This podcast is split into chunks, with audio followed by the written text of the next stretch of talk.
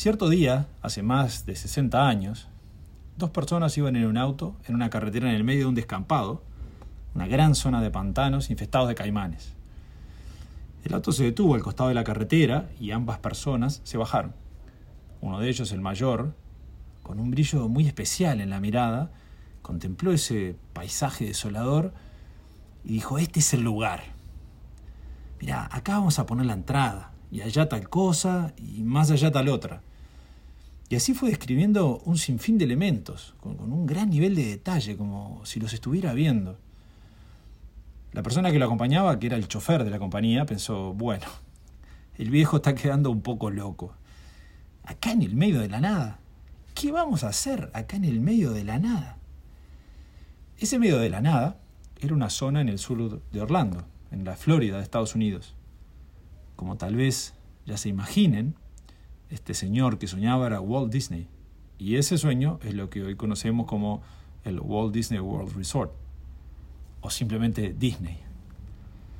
Walt Disney fue probablemente uno de los visionarios más importantes del siglo XX y siempre tuvo esa capacidad de mirar hacia el futuro, soñar en grande y moldear el presente para poder construir ese futuro que imaginaba. Esa capacidad de ir al futuro, imaginarlo y después venir al presente y tomar acción para construirlo es muy importante para las organizaciones. Claro, alguno de ustedes podrá pensar, bueno Álvaro, este, está bien, pero estamos hablando de Disney, una de las compañías más exitosas del mundo. Y bueno, sí, esto es así.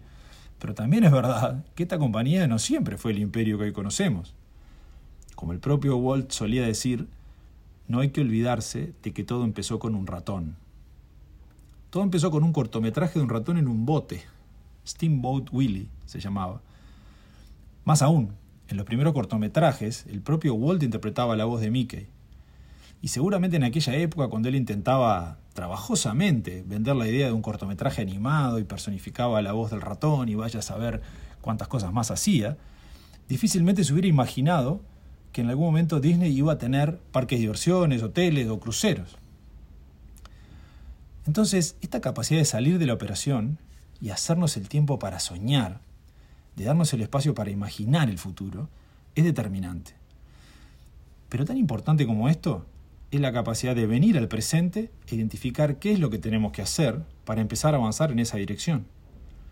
Esto último tiene que ver con la disciplina de la gestión. Lo que nos lleva hacia el sueño es la gestión.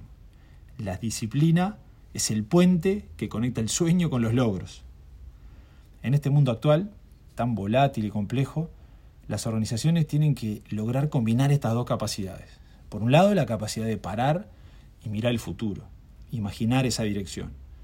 Y por otro lado, la capacidad de venir al presente, identificar todo lo que hay que hacer y tener la disciplina para llevarlo a cabo. Al fin y al cabo, como decía Jack Welch, considerado por muchos el mejor CEO del siglo XX, en la vida real la estrategia es bastante sencilla. Se trata de identificar una dirección general y después ejecutar como el demonio. Buenas tardes, que pasen bien.